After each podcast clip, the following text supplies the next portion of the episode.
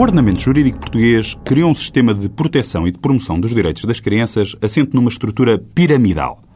Na base dessa pirâmide encontram-se todas as instituições que, no seu dia a dia, trabalham de perto ou têm responsabilidades relativamente a crianças e jovens. São as entidades de primeira linha, como as escolas ou os clubes recreativos e desportivos, que desenvolvem atividades com menores, passando também pelos hospitais, mais concretamente nas maternidades ou pediatrias, as forças de segurança, com elementos mais especializados nestas áreas, como é exemplo a Escola Segura, enfim, toda uma série de entidades que diretamente lidam com crianças e que, por isso mesmo, são quem desde logo pode identificar os primeiros sinais de alerta e perceber que determinada criança pode estar em risco. Quando estas entidades detectam uma situação de risco, deverão utilizar todos os meios ao seu alcance por forma a remover esse risco para o menor.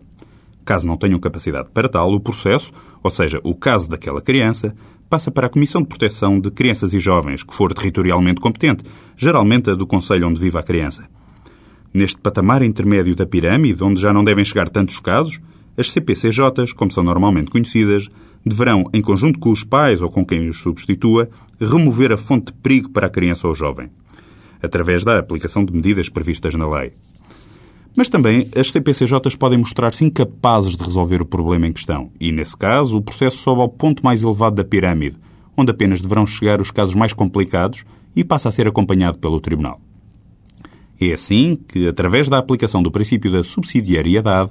a nossa Lei de Proteção de Crianças e Jovens em Perigo estipula que a intervenção deve ser feita preferencialmente pelas entidades que mais proximidade têm com a vida da criança, reservando para as situações mais problemáticas a intervenção da entidade porventura mais estigmatizante, que é o Tribunal.